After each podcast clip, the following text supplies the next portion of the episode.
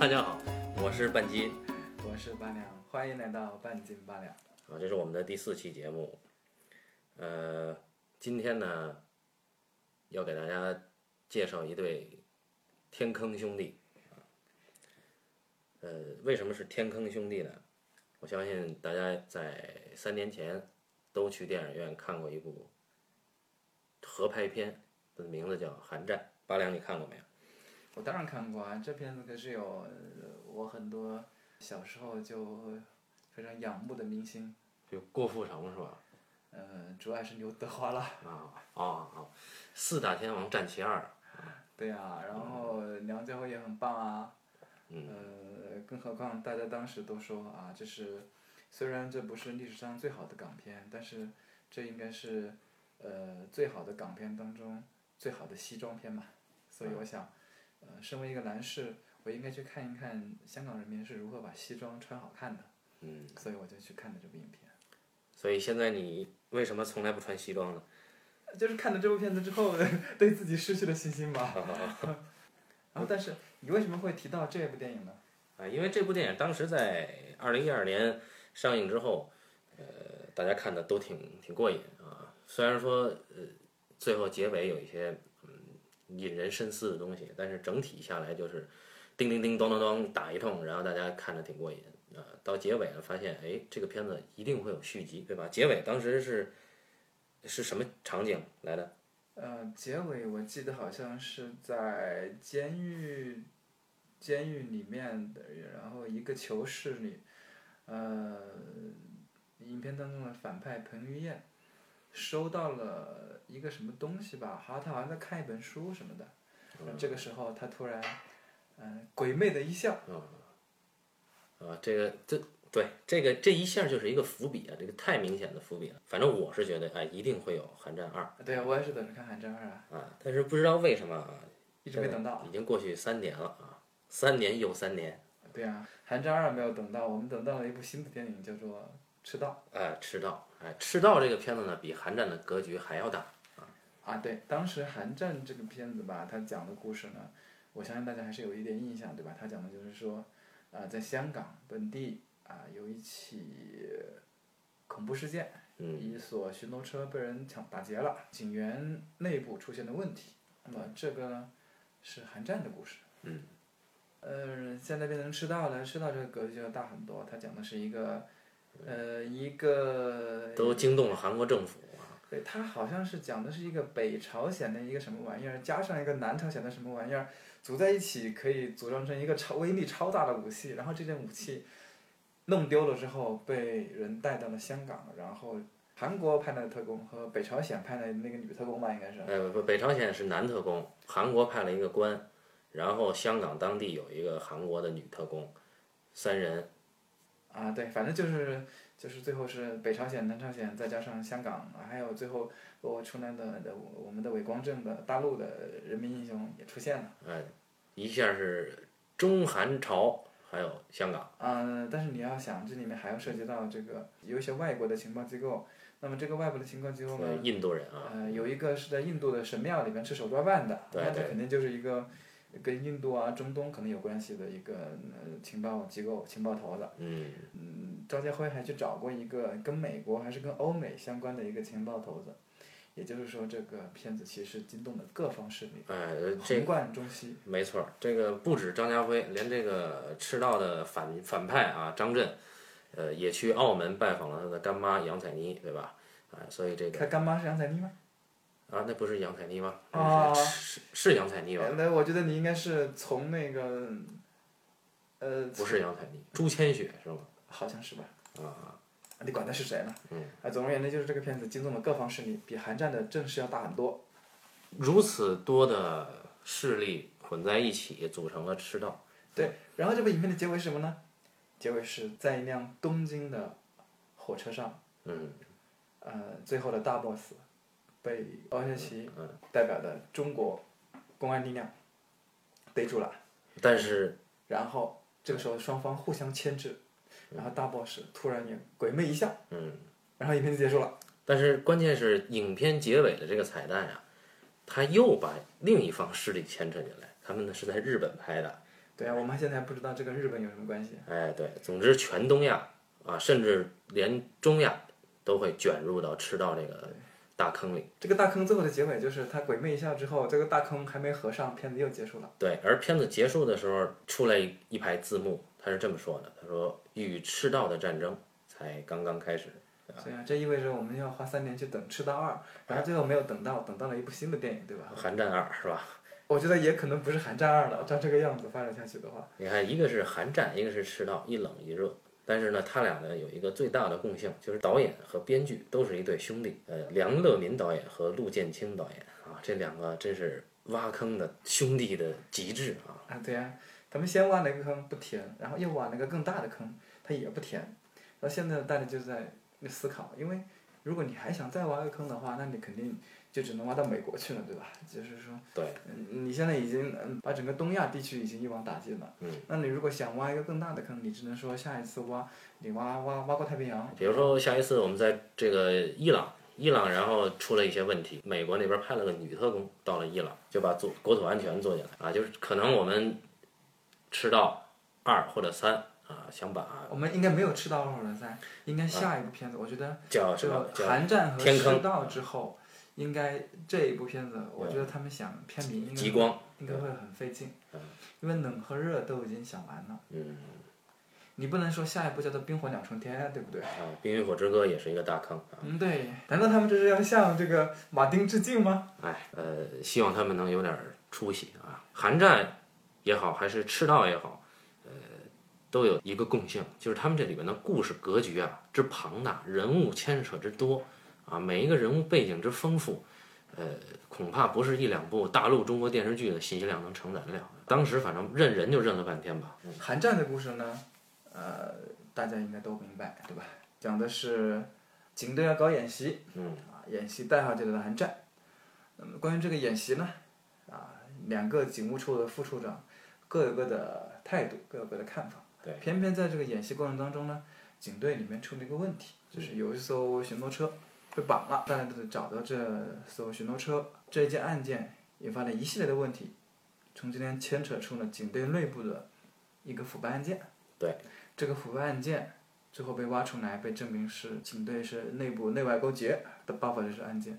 这个案件最后当然是被挖出来了。哎，是由这个梁家辉和郭富城本来是一对对头，最后联手啊，在刘德华的帮助下，对他们把这个案件还是挖出来了。对。但是真凶有没有找到呢？影片当中我们能够看到，真凶应该是没有最后去伏法的。哎。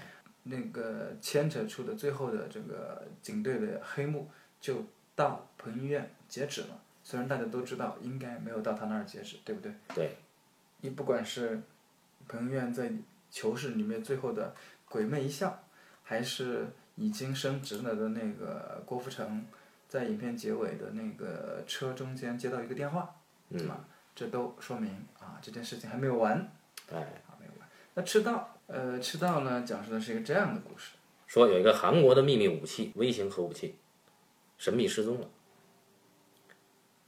本来这个核武器是装在飞机上的，在中国境内坠毁了。韩国呢就要追踪这个武器的下落，后来发现啊，这个武器在谁手上呢？是一个在一个很有名的国际通缉犯，就张震演的这个代号为“赤道”的这样一个通缉犯手上。于是乎就惊动了韩国政府，对吧？有一个很像朴槿惠的一个演员，就派大韩民国的安全部的高官和一个北朝鲜啊挺英俊的一个小伙子，两个男人坐专机到了香港。另一边呢，张震演的这个赤道呢，带着一个美女，准备把这个核武器脱手，也要卖给一波外国人，对吧？对他们决定在香港交货。对。于是大伙儿来到了香港。而香港本地呢，警察反恐组呢，领导呢是张家辉，他的手下呢是余文乐，又是两个男人啊。两个男人呢，准备呃把这个事情一定要解决。嗯，首先呢是要找出这个赤道，因为这是一个核武器，他们两个警察呢对核武器的这个原理相知甚少。为了保证香港居民的安全呢，他们特聘了一位大咖级的教授人物。这个人是谁呢？张学友先生。哎，他们请歌神来演一个核武器专家。然后在张学友先生的帮助下呢，他们张学友先生好像没有在剧情上起什么帮助啊，一开始就是只是张学友先生演的这个人呢一直在强调香港这个作为一个特区的立场。这两个警察和韩国的两个特勤人员通力配合，终于找到了赤道，顺便呢也把这个核武器呢给追缴到手。但是就在要成功的移交核武器的时候，本来应该由香港移交到韩国那边，我们中国大陆的一位高官来了，就是王学圻先生，带着他的女助手，对吧？小娟是吧？是叫小娟吧？关于这个小娟，后面有非常重要的作用。小娟后来好像叫袁小姐好吗？真是的。是叫小娟，当时就是他就管她叫小娟，我记得。好，行行行行。然后袁小姐的这个演员吧叫小袁，那就是啊，小袁。对，袁小姐的演员叫冯文娟啊。小袁呢，在执行任务的过程中呢，他牺牲了。但是到结尾，在日本的火车上，张学友对王王学圻有一场对手戏，张学友诡异的一笑，说小袁根本没死。这个小袁在这里面的人物角色里边，他的重要性可能应该排在女六、女七的这样一个戏份。这样一个人死没死，我不知道意义何在啊，好像很有玄机的样子。也就是说，你说了这么久，你还没有把这个事儿讲清楚。我相信大家听到这儿的时候已经懵了，大家已经根本没有听出来，反正就是 A 在抢 B，B 在抢 C，然后 C 又跟 A 合作，反正就是这一大通。这为什么会有一个这么复杂的故事呢？对这个故事呢，到现在还没有讲完，为什么呢？到结尾啊，你会发现整个故事又反转了一次。就这个张学友演的物理学教授啊，尽管他一直在维护香港特区的立场，但是最后我们才发现，原来真正幕后的黑手是张学友。故事讲到这儿，差不多算完了，一百一十九分钟的故事，呃，这个故事里面呢，有很多地方是超越了我们的想象的。对，也超越了我们的常人的理解耐力。对你比方说啊，张震如果有这样一个东西，他要跟人交易，他交易第一次他失败了，嗯，呃，东西掉了，这很正常，对吧？嗯，东西掉了很正常。那么东西掉了之后，他是如何能够想到凭借一己之力，扛着那么多武器去打劫，把这东西抢回来了？正常人都不会这么想，对吧？我们这位张家辉先生呢，也是一个奇葩。嗯，他一开始呢，啊，好像是一个很英明的警察，这个事儿也干得很麻利。对，但当他最后已经猜到张学友就是他的对手，这个大反派之后，他居然只带了两个手下去找张学友，呃，然后呢，他还自己独自一人去跟张学友面谈，把他的手下留在外边。对，结果显而易见嘛，结果显而易见，他被 A 了嘛，他和两个手下全没了。他的手下们也 GG 了。在这个探案的过程中啊，张家辉的这个人物角色呢，我们会发现他是一个为了破案无所不用其极的人。也就是说，这个人啊，为了破案可以打破他自己的道德规则，包括他虐待这张震的女助手这种行为，他都做得出来。那么，为什么最后他敢一个人去冒风险去找张学友对峙，然后全军覆没？这人物的逻辑前前后后啊，感觉不是一个人。嗯，我是觉得这部影片呢，它有很多的致敬。我最后仔细思考了这部影片之后，我觉得这个《赤道》其实是一部非常博大精深的影片。啊，它影片当中包含了很多大家一般猜不到，或者是需要去引申联想的东西。嗯，我们我们说第一个张学友这个形象，那大家是如何在荧幕上认识张学友了？那当然是东成西就里的洪七公了。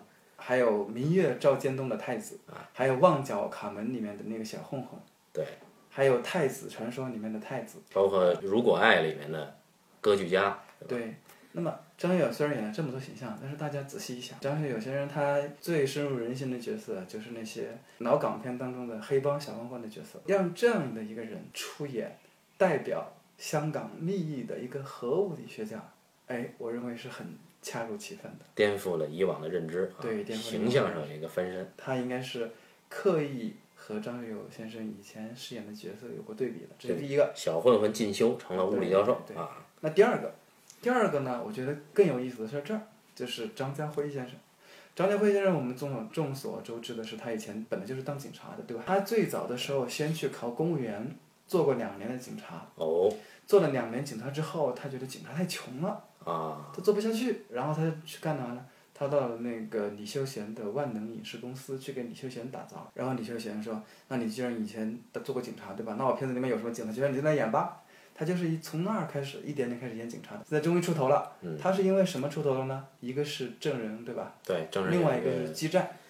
一个是呃心理扭曲的角色啊，一个是还是心理扭曲的角色。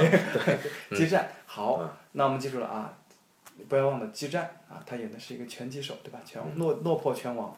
在这部影片当中，我们看到他依然是一个落魄警察。这位落魄警察最后怎么死的？大家想象一下，哦，他是在自由搏击中被那位女士活活给勒死的。这是这个招是哪儿来的呢？如果大家看过《激战》就知道，他在激战当中，每次他上了前台，他经常用这个动作打败他的对手。哦，哦，原来这是致敬。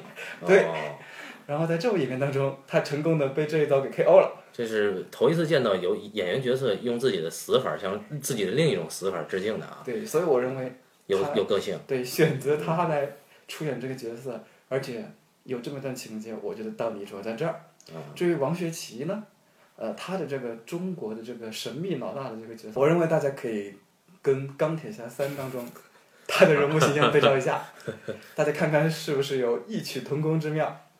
所以我认为这个形象是在跟他《钢铁侠三》段论的形象致敬。哦，难道你不觉得很有道理吗？有道理，有道理如果这样的话，我们还可以说他更多。啊。那张震也致敬吗？呃，这个张震吧，大家以前没有看过他演过什么枪战片，对吧？对，就是倒是最近的是《绣春刀》，对吧？对，最近绣春刀，演一个苦逼公务员啊，不张震他怎么致敬的？我再思考一下，还没想出来，但是我觉得应该有。张震，对我们可能再过几期会想出这个答案啊，或者我们征集答案也可以啊。有最佳答案的朋友可以来做客串我们半斤八两的嘉宾。另外一个，我觉得这个里面当中还有一个有趣的角色，就是由池珍熙饰演的这个韩国国情院的那个高官的这位角色。对对对，呃，中国观众对池珍熙的了解来自于哪儿呢？是大长今。哦，哦，现在知道吧？他就是那位这个李英爱女士念念不忘的那位男主角。哦，他演的就是一个典型的居家好男人的形象。然后我们再看看池珍熙的出场。啊，很有意思。哎，池珍熙出场的时候，他就是一个顾家好男人的形象，从一个家庭聚会当中出去了。为儿子的百日宴到处奔忙啊。对，也是从一个家庭，一个大家族，因为我们能看得出呢，他明显是一个，呃，我们不能说高官吧，但是至少也是中产阶级的一个呃富裕家庭，然后从一个富富裕家庭里面的一个啊这个有妻有子成功人士的形象啊、嗯出现的，对，这是不是呃我们的天坑兄弟在考虑到这位演员他他他在中国人民心目中最熟悉的形象就是这个形象呢？然后又让他以这个形象而出现，让大家以最快的速度联想到大长今，并以此提高这位演员的认知度和号召力了。我觉得这也是有可能的。嗯真是用心良苦啊。至于余文乐这个形象，嗯，也是有这个类似的。余文乐有什么是是是哪个影片？我我们想想余文乐一贯演戏的风格，当他二十多岁在演《无间道》的时候，他就是一脸憋屈、一脸便秘的样子。对，一个卧底啊。对，跟在那个各位老大和警察后面，然后就是很便秘的样子，然后酷酷的在后面待着，对，然后也不说话，然后想不到十多年过去了，他依然还在演这样的角色，他全片当中他也没有几句话，他依然是一副便秘的样子，然后嗯站在各位老大身后，对吧？对，嗯所以我想他应该是向他过去的美好日子致敬。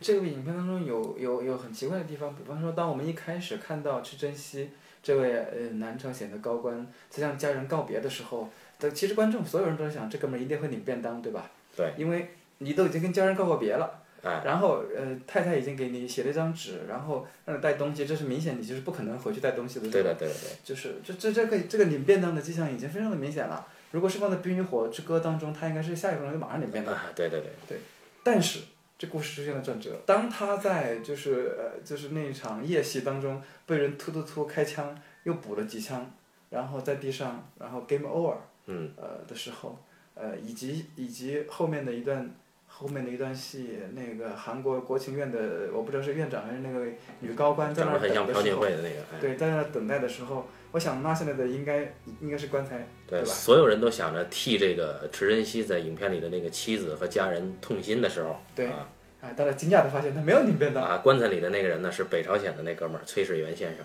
这个就这就完全颠覆了我之前对他做的心理期待和认知。但是我觉得这还是很成功的，因为他终于给了我一个惊喜。但是我们可以看出来啊，当他回到韩国的那一刻呢，他的家人其实很惊讶，他媳妇儿觉得，哎，我给你这张纸，你应该是回不来的呀，啊没想到还是回来了，对呀、不但回来了，还是坐着轮椅回来了。我觉得这是本片给我的最大的惊喜了，就是，嗯、它颠覆了我对领便当这件事情的认识。对，看本片的时候呢，还有一个惊喜，就是我们在电影院看这个片子的时候啊，这个电影院呢没有提供空调，没有冷气，因为这是一个比较大的厅，人还不少，都是冲着明星去的嘛，人就多了，人就多了，你怎么让大家降温，对吧？万一中暑什么的，就真的迟到了。我们就去领了冰袋啊，对，影院还非常体贴入微的给给给观影的同志们都提供了冰袋。对，结果我们看完以后，大家一片嘘声离场的时候，地下是一片的，一片湿啊，冰袋全化成了水，影院底下就是汪洋一片，这是非常好的观影的生理体验。总之，这部影片最后又挖了一个大坑，对吧？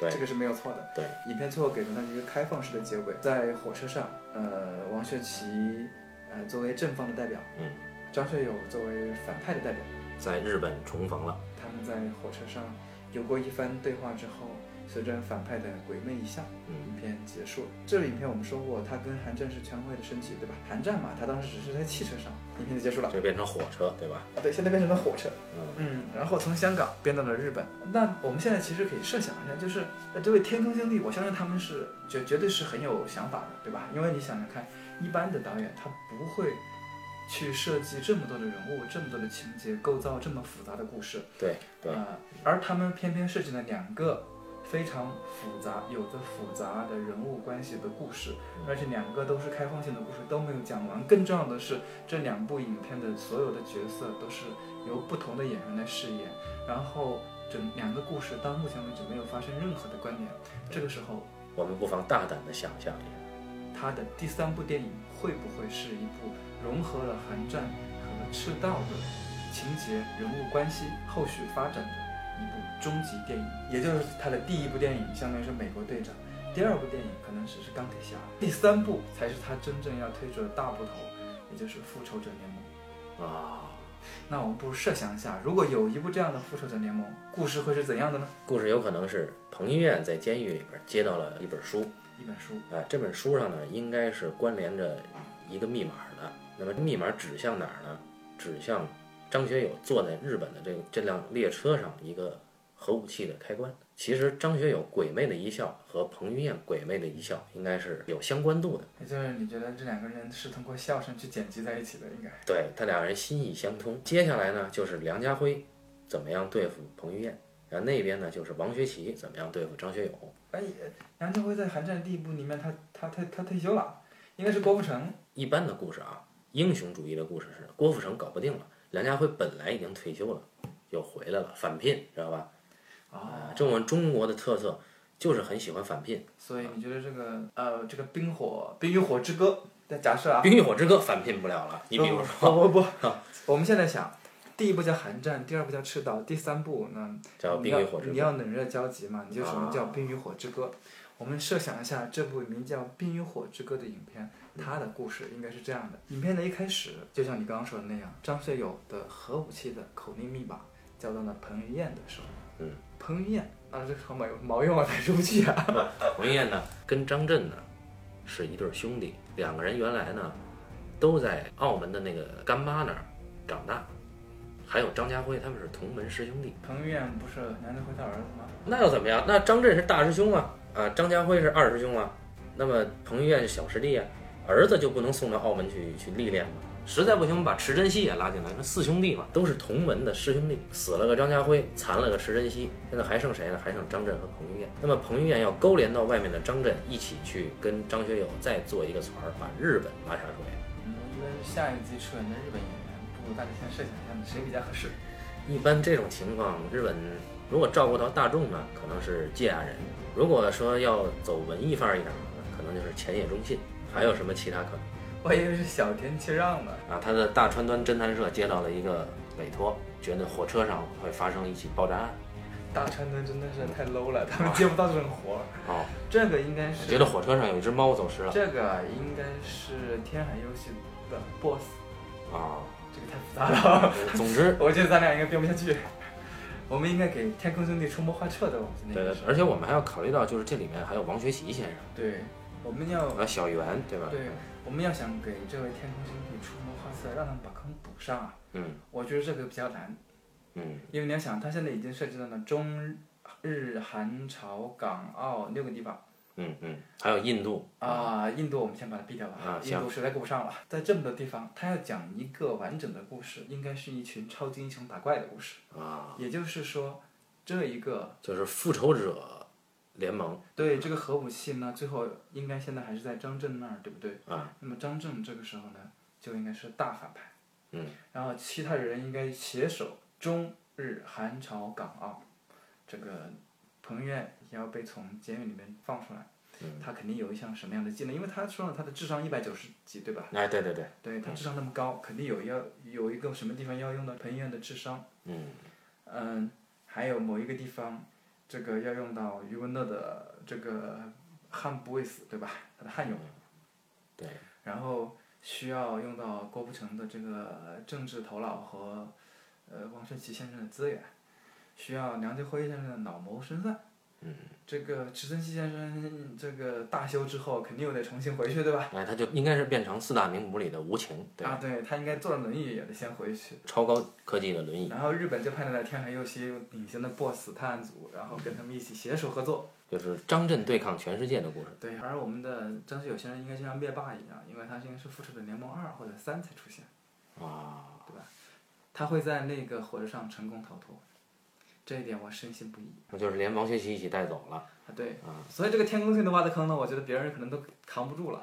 对，不过没关系，因为谁挖坑的呀，谁来填这个坑，肯定还是这两兄弟。我觉得他们可能是，呃，最近几年最聪明的一对编剧和导演组合，因为他们这样不停的挖坑下去把，别人没法把坑填上。那么所以所有 IP 都是他们的。啊，对，那么资方呢，他也没法中间换人去拍，哎，对，他只能让他俩不停的拍下去，你有多少坑，你就不停的。